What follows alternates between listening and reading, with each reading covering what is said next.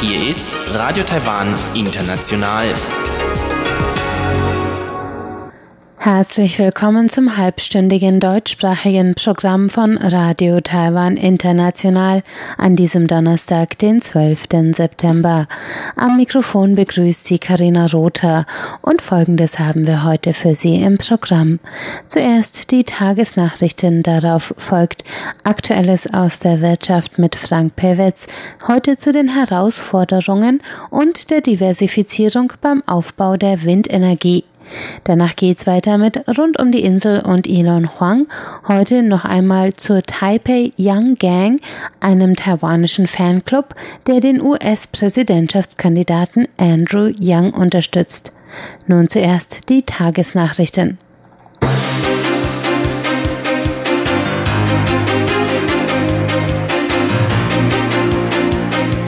Sie hören die Tagesnachrichten von Radio Taiwan International. Zuerst die Schlagzeilen. Beziehung zu Salomonen. Regierung räumt Probleme ein. Terry Gore aus Kuomintang ausgetreten und Solidaritätsmarsch mit Hongkong angekündigt. Die Meldungen im Einzelnen. In einer Stellungnahme zu einem Bericht der australischen Zeitung The Interpreter hat Taiwans Regierung heute Herausforderungen in der Beziehung zu den Salomoninseln eingeräumt. Der heute veröffentlichte Zeitungsbericht zitiert den Premierminister der Salomonen Manasseh Sogavare mit der Aussage, dass China als diplomatischer Verbündeter in außenpolitischen Fragen nützlicher wäre als Taiwan. Die Äußerung kam kurz nach dem Besuch des salomonischen Außenministers Jeremiah Manele in Taiwan. Der Besuch war von Beobachtern zunächst als positives Signal für die Stabilität der diplomatischen Beziehungen zu dem Inselstaat gewertet worden. Präsidentin Tsai sagte heute, die Regierung bemühe sich weiter um eine Festigung der Beziehungen zu Taiwans politischem Verbündeten. Außenministeriumssprecherin Joanna Au sagte, die Äußerung des salomonischen Premiers sei eine unvollständige Darstellung der taiwanisch-salomonischen Beziehungen. Ein Abbruch der Beziehungen sei nicht im besten Interesse der Salomonen und würde von den demokratischen Nationen der Welt nicht gern gesehen. Die Botschaft der Republik China Taiwan in den Salomonen sei weiterhin in engem Dialog mit Sogavare So'o. Der Gründer und CEO des Elektronikkonzerns Foxconn, Terry Gore, hat heute seinen Austritt aus der Oppositionspartei KMT bekannt gegeben. In einem offenen Brief gab Gore als Grund an, dass sich die KMT vom Volksinteresse und den eigenen Idealen entfernt hatte. Trotz seiner besten Bemühungen hätte Gore es nicht geschafft, die, Zitat, degenerierte Parteikultur von persönlicher Vorteilsnahme Maßnahme in der Kuomintang zu ändern. Der Unternehmer hatte in den vergangenen Monaten an der Vorauswahl für den KMT-Präsidentschaftskandidaten teilgenommen. Er verlor gegen den Kaohsiunger Bürgermeister Hang Guo-yu. Um eine Präsidentschaftskandidatur als unabhängiger Kandidat anzumelden, bleibt Gore noch bis zum Ablauf der Anmeldefrist am 17. September. Ein Zusammenschluss aus NGOs, Studierenden und Hongkongern in Taiwan hat heute auf einer Pressekonferenz in Taipei einen Solidaritätsmarsch mit Hongkongs Demonstranten angekündigt. Der Marsch soll am Nachmittag des 29. September im Stadtzentrum Taipeis stattfinden und wird von öffentlichen Versammlungen in Taipei und Kaohsiung begleitet. Mit dem Umzug wollen die Veranstalter ihre Unterstützung für die anhaltenden Demonstrationen in Hongkong zeigen und der Forderung an die Hongkonger Regierung nach dem Schutz demokratischer Rechte Ausdruck verleihen, so ein Sprecher der NGO Bürgerfront. Ein weiteres Ziel der Aktion sei es, Taiwans Öffentlichkeit an die Bedrohung von Freiheitsrechten durch China zu erinnern. Von Taiwans Regierung forderten die Veranstalter, schnell ein klares Asylverfahren für politische Flüchtlinge aus Hongkong und Macau einzurichten. In Taipei ist heute der Gipfel Smart 2019 eröffnet worden, der von der Siemens AG sowie dem Deutschen Institut in Kooperation mit taiwanischen Behörden und Medien veranstaltet wird. Der deutsch-taiwanische Technologiegipfel findet zum siebten Mal statt. Das Thema in diesem Jahr lautet mit Industrie und künstlicher Intelligenz ein digitales Taiwan errichten. Präsidentin Tsai Ing-wen lobte in ihrer Begrüßungsansprache die deutsch-taiwanische Wirtschaftskooperation. Tsai nannte die Förderung von intelligenten Technologien eine Priorität ihrer Regierung und sagte, intelligente Technologie solle künftig künftig auch in Taiwans Medizin und Verkehr eingesetzt werden. Laut Tsai war Siemens im letzten Jahr an einem Kooperationsprojekt mit Taiwan im Wert von umgerechnet 87 Millionen Euro beteiligt. In diesem Jahr investiert der Konzern umgerechnet 3,4 Millionen Euro in den Aufbau eines digitalen Erlebnis- und Forschungszentrums in Taichung, Mittel-Taiwan. Die Präsidentin sagte, Taiwan und Deutschland pflegen seit Jahren eine sehr enge Zusammenarbeit im Technologie- und Wirtschaftssektor. Ich bin sicher, dass wir in Windkraft- und KI-Bereich die engsten Partner werden und gemeinsam mit Deutschland einen neuen Trend in der Industrie herbeiführen können. Die britische Zeitung The Times hat in ihrer gestrigen Sonderausgabe zum Hochschulwesen die 1300 besten Universitäten weltweit aufgelistet. Die nationale Taiwan-Universität NTU landete auf Platz 120, 50 Plätze höher als im Vorjahr. Die zum 16. Mal erschienene Rangliste enthält 36 Universitäten aus Taiwan, vier mehr als im Vorjahr. Vorjahr. Unter den besten 400 Universitäten befinden sich auch die Tsinghua Universität und die Taipei Medical University, ebenfalls mit verbesserten Wertungen im Vergleich zum Vorjahr. Times-Redakteurin Ellie Bothwell begründete den Quantensprung der NTU um 50 Plätze mit einer Verbesserung des Einflusses und der Forschungsqualität der Universität. Eine Auswahlkommission des Kulturministeriums hat heute die Komödie Dear Ex als Taiwans Kandidat in der Vorauswahl für die Oscars 2020 bekannt gegeben. Der Film zum Thema Homosexualität wurde aus insgesamt 16 taiwanischen Kinofilmen ausgewählt, weil er, Zitat, vielfältige Geschlechterthemen auf humorvolle Weise darstellt und Taiwans aktuellen Meilenstein in der Gleichberechtigung repräsentiert, so die Auswahlkommission Produktion. Die Ex von Regie Do Maek-Xu und Xu Jian erzählt die Geschichte einer Witwe, die nach dem Tod ihres Mannes dessen langjährige heimliche Beziehung zu seinem schwulen Geliebten entdeckt. Der Film hatte bei Taiwans Filmpreisen, Taipei Film Awards und Golden Horse Awards zahlreiche Preise gewonnen, darunter die Auszeichnung als bester Film der Taipei Film Awards. Dear Ex muss noch mehrere Auswahlrunden einer amerikanischen Jury passieren, bevor er bei den amerikanischen Filmfestspielen, den Oscars, am 9. Februar 2020 als einer von fünf Filmen in der Kategorie Bester internationaler Film antreten könnte. Es folgt die Börse. Der TAIEX hat heute mit einem Punktestand von 10.827 geschlossen. Das bedeutet einen Zugewinn von 37 Punkten oder 0,34 Prozent. Das Handelsvolumen betrug heute 116 Milliarden Taiwan-Dollar. Das sind 3,76 Milliarden US-Dollar. Und nun das Wetter.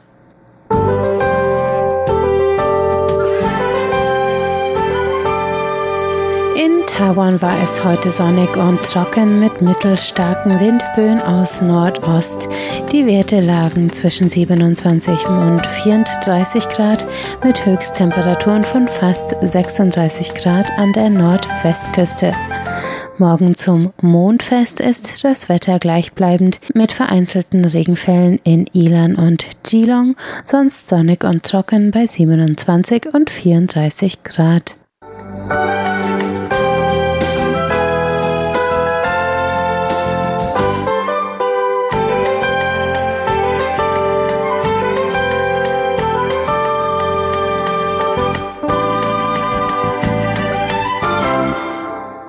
Sie hörten die Tagesnachrichten. Es folgt Aktuelles aus der Wirtschaft mit Frank Pewitz.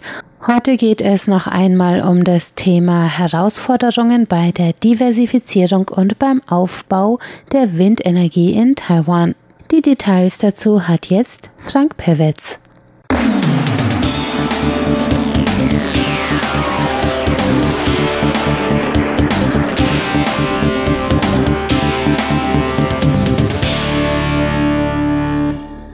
Herzlich willkommen bei Aktuellem aus der Wirtschaft. Es begrüßt Sie Frank Pewitz. Heute geht es mal wieder um die Windenergie und zwar um die Herausforderungen bei der Umsetzung des Ausbaus der Windenergie bei gleichzeitiger Diversifizierung der lokalen Industrie. Ein großes Thema, welches im Frühjahr auf dem Global Offshore Wind Summit besprochen wurde. Vertreter sämtlicher weltweit führender Offshore-Windenergieentwickler waren vor Ort. Taiwan hat sich wie Deutschland für den Ausstieg aus der Atomenergie verschrieben. Endgültig soll dies bis 2025 geschehen. Die dadurch entstehende Versorgungslücke wird zum großen Teil durch den Ausbau der erneuerbaren Energien gedeckt. Die Offshore-Windenergie soll dabei eine führende Rolle spielen. Sein anfangs auf 3,5 Gigawatt Offshore-Windkapazität festgelegtes Ziel hat Taiwan bereits auf 5,5 Gigawatt angehoben, wobei bis 2030 dann noch Potenzial für weitere 5 Gigawatt gesehen wird wird. Und dabei gibt man gleichzeitig einen sehr ehrgeizigen Zeitrahmen vor. Brauchte man in Deutschland zwölf Jahre, um die Stromproduktion mit Kohle um zehn Prozent zu reduzieren, will Taiwan in acht Jahren eine Reduzierung von 25 Prozent erreichen. Gleichzeitig muss auch innerhalb der Bevölkerung die entsprechende Unterstützung aufgebaut und Verständnis bei betroffenen Gruppen erworben werden. Es kam in den ersten Jahren zu etlichen Protesten von sich betroffen fühlenden Anwohnern und Fischern, die um ihre Einkommen besorgt waren. Insgesamt ist der Ausbau der Offshore-Windenergie ein komplexer Prozess, der eine gute ressortübergreifende Koordinierung der Verantwortlichkeiten zwischen den Regierungsbehörden und der Öffentlichkeit sicherstellen muss. Ferner sind dabei positive Auswirkungen auf das Wirtschaftsumfeld gewünscht. Dazu Wood Mackenzie von der gleichnamigen Beraterfirma. Everybody's been talking about local content. Jeder spricht über den lokalen Anteil, doch ich sehe eine kritische Balance zwischen lokalem Anteil, der Schaffung von Arbeitsplätzen durch Industrialisierung und Entwicklung auf der einen Seite und auf der anderen Seite den Wunsch, die Preise zu verändern, indem man Auktionen einsetzt, wobei sich einige Konflikte andeuten. Einen hohen lokalen Anteil erzwingt, so erzwingt man auch die Entwicklung der Infrastruktur, die durch das Land entwickelt werden muss. Infrastructure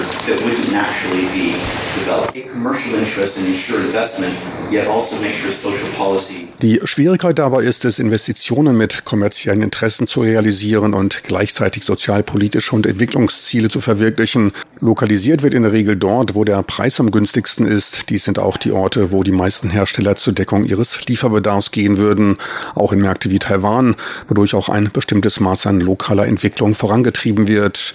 Gibt man ihnen einen günstigen Preis, können sie auch im Lande einen günstigeren Preis weitergeben. Sind die Kosten hoch, werden wohl einige Arbeitsplätze geschaffen, doch die werden werden dann von den Verbrauchern gezahlt, da sie nicht die kostengünstigste Beschaffung von Offshore-Energie erhalten.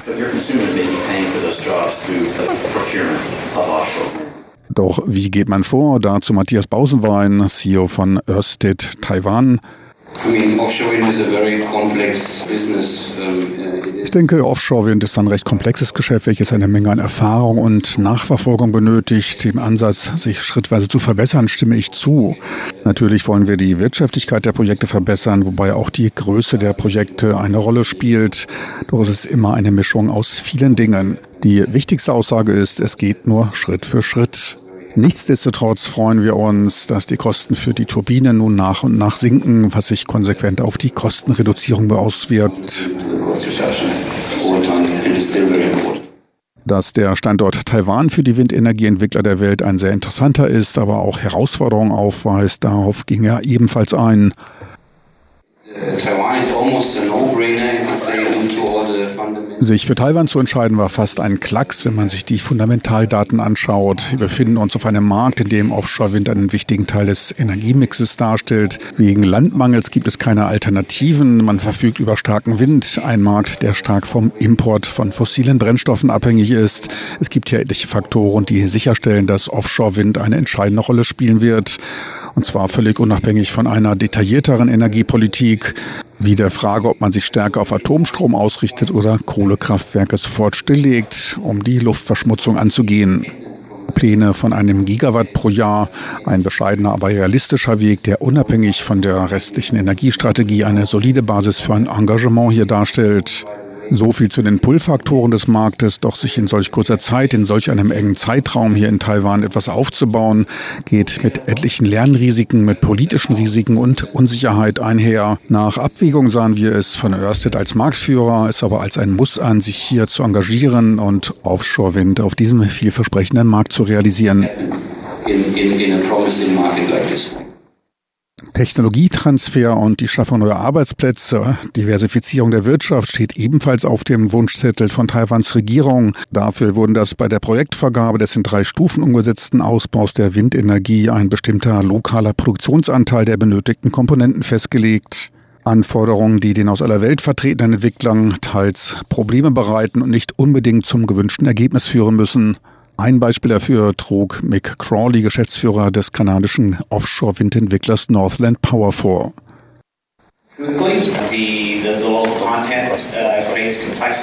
Um ehrlich zu sein, fehlt es den Forderungen nach einem lokalen Anteil an Flexibilität. Jeder Markt mit Verpflichtungen zu einem lokalen Anteil macht die Investitionen komplexer. Sie bleiben nicht aus, doch man verbringt eine Menge Zeit damit, zu verstehen, wie dies funktionieren soll. Sollte Taiwan die industriellen Vorteile realisieren wollen, sollte ein robuster, offener Dialog zwischen Entwicklern und Regierung bestehen. Diese Projekte ziehen sich über einen längeren Zeitraum Zeitraum hin. Für die Notwendigkeit dieser Offenheit möchte ich Ihnen ein Beispiel liefern. Die Turbinen, die wir uns heute anschauen, sind nicht unbedingt die Turbinen, die wir sie im Jahr 2023, 2024 aufstellen wollen. Doch diese Verpflichtung, dies in dem Plan eines lokalen Anteils zu zementieren, ist ein Fehler, weil es sie zwingt, sich in Lieferkettenverhandlungen viel früher als gewollt zu begeben. Es kann jedoch darauf hinauslaufen, dass Taiwan 2023, 2024 dann Technologie aufstellt, die nicht mehr auf dem aktuellen Stand ist. Dabei fragt man sich, wie dies Taiwan helfen soll, zu einer Plattform der Region zu werden. Insgesamt wurde von den verschiedenen vor Ort engagierten Akteuren eine flexiblere Herangehensweise gefordert. Begründet wurde dies mit unterschiedlichen, nicht vergleichbaren Projekten, die spezifische Anforderungen stellten. Zudem könne man auch erst bei einem bestimmten Volumen wirtschaftlich effizient einen weiteren Standort aufbauen.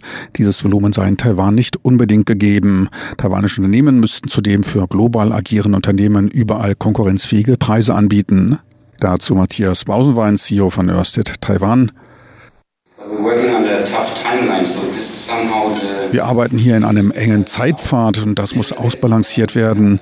Wir werden eine Menge an lokalen Lieferanten einbinden. Vor zwei Jahren war ich noch skeptisch, ausreichende Lieferanten für einen relativ neuen Markt zu finden. Das gleiche gilt für Innovation und Lieferketten. Wenn man zu viele neue Dinge beim Operieren in einem neuen Umfeld einbringt und neue Mitspieler sucht, so häuft sich dies das Risiko betreffend an. Wir haben aber schon eine ganze Reihe von Partnern gefunden, etwas, auf das Taiwan auch stolz sein kann. Über die Auslegung der lokalen Inhalte waren wir nicht so glücklich. Die Regeln zur Lokalisierung müssen nachvollziehbar sein, da wir nur 3,5 Gigawatt an Projekten innerhalb des Einspeisetarifs aufbauen, die zudem sehr individuell sind und ihre eigenen Herausforderungen haben. Es wird eine flexible, balancierte Herangehensweise benötigt. Einerseits gilt es, die Industrie herauszubilden, andererseits die entsprechenden Kapazitäten aufzubauen. In der letzten Zeit kamen wir wegen einer zu rigiden Interpretation ein wenig vom Kurs ab. Jetzt stimmt die Richtung wieder. Doch eine hundertprozentige Lokalisierung ist bisher noch nirgendwo geschehen und dies wird auch nirgendwo passieren. 100% localization has never happened anywhere and will not happen anywhere. Wichtig zur Orientierung für die entstehenden Lieferketten seien Transparenz, so Matthias Bausenwein von Ørsted. Meine lieben Zuhörer, das war's für heute aus aktuellem aus der Wirtschaft. Besten Dank fürs Interesse. Am Mikrofon verabschiedet sich von Ihnen Frank Pewitz.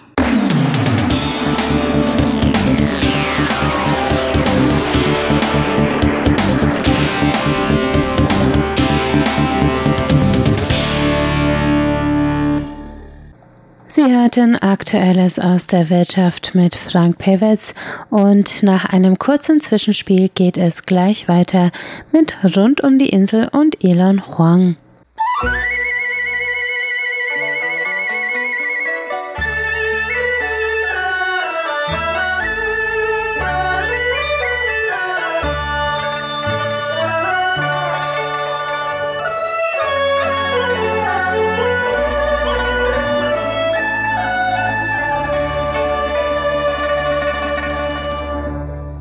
Es folgt rund um die Insel mit Elon Huang heute noch einmal zu dem Taipeier Fanclub für den US-Präsidentschaftskandidaten Andrew Yang.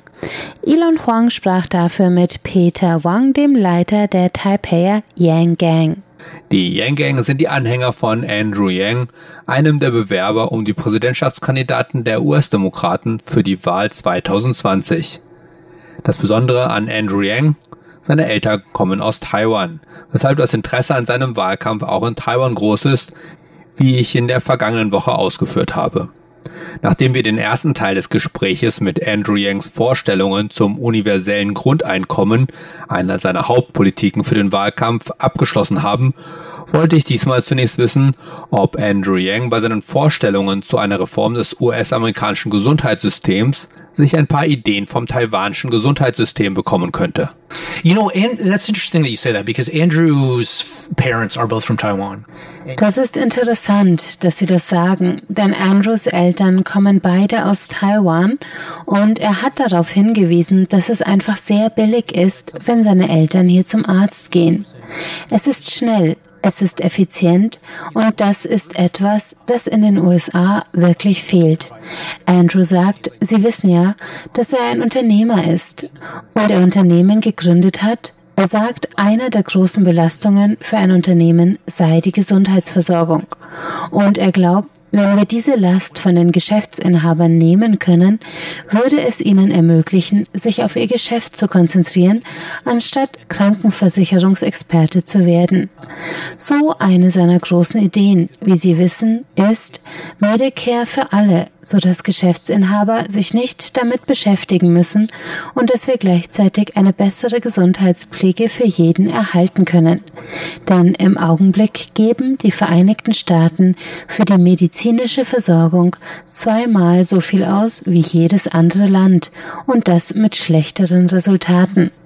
Das heißt, wir haben also das Schlechte von beiden Welten und das ist ein sehr großes Problem, für das eine der Lösungen Medicare für alle sein würde. And so one of the solutions would be Medicare for all. Eine ganz wichtige Frage hier in Taiwan ist sicherlich die Frage, wie Andrew Yang mit der Beziehung zu China umgehen würde. Viele Taiwaner werden sicherlich die Hoffnung oder sogar Erwartung haben, dass Andrew Yang härter gegen China vorgehen würde. You know, that's an interesting question because all the interviews that I've seen with him, there's only one interview that he Wissen Sie, das ist eine interessante Frage. Denn von allen Interviews, die ich mit ihm gesehen habe, habe ich nur ein Interview gesehen, in dem er direkt mit der Frage konfrontiert wurde, wie er mit den Beziehungen zu Taiwan und China umgehen würde. Und er weist darauf hin, dass China hier sei und China werde nicht verschwinden. Daher müssen wir mit China umgehen und wir können hoffentlich mit China zusammenarbeiten. Aber gleichzeitig hat China Verhaltensweisen gezeigt, die für Taiwan nicht gerade günstig sind. Meine Hoffnung ist, dass er Taiwan und seinen derzeitigen Status verteidigen wird. Er hat erwähnt, dass er mit dem Status quo, wie er sich derzeit darstellt, zufrieden sieht. Aber offensichtlich mit diesen Problemen, die in Hongkong auftauchen, wissen Sie, muss er das vielleicht überarbeiten. Aber ich kann nicht in seinem Namen sprechen. Ich weiß nicht genau, was seine Politik hier ist, aber ich weiß, dass seine Familie hier in Taiwan ist und er selbst kommt auch ziemlich häufig nach Taiwan.